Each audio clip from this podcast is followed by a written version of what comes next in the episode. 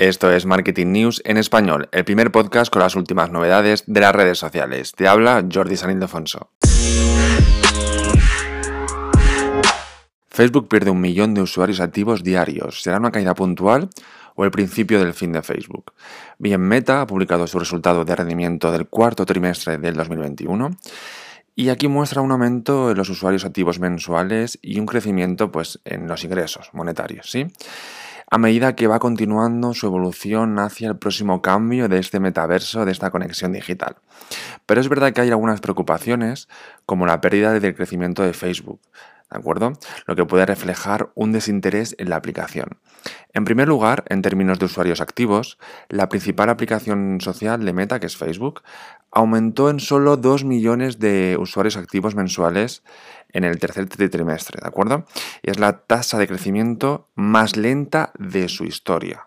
Sí, es decir, ha crecido 2 millones de usuarios activos mensuales, pero es, este crecimiento es el más lento de su historia, el más pequeño.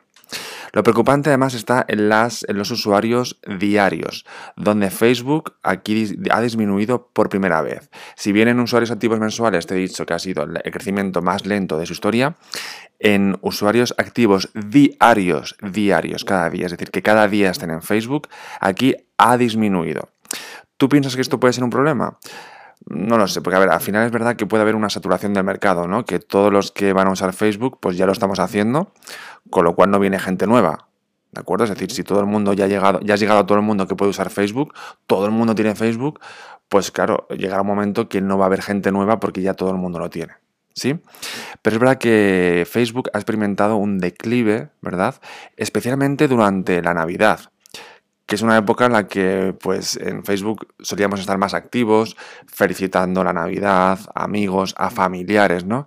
Que quizá Facebook tiene esa parte de red social de familiares donde ver a tu prima, a tu prima, a tu abuelo, a tu abuela y felicitarlo y que te vea en tu día a día o verlos a ellos en su día a día. Pues bien, si ya en Navidad ha decaído su actividad, pues son algunos datos que como empresa, te pasaría a ti también, eh, estaríamos preocupados, ¿sí?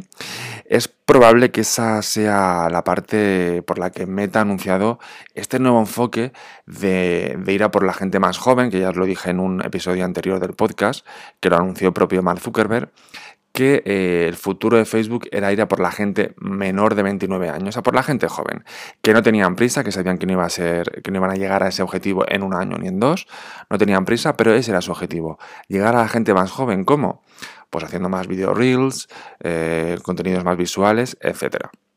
Que puede ir quien quiera a Facebook, ¿vale?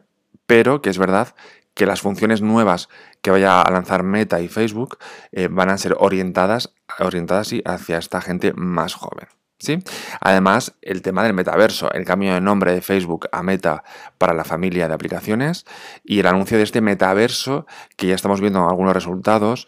Hemos visto algún vídeo, luego hemos visto también algunos avatares que no son iguales a ese primer vídeo que vimos, que era muy chulo, muy, muy interesante, pero estos primeros resultados de estos eh, emoticonos o iconos, eh, avatares nuestros, no están siendo el mismo resultado que en aquel vídeo.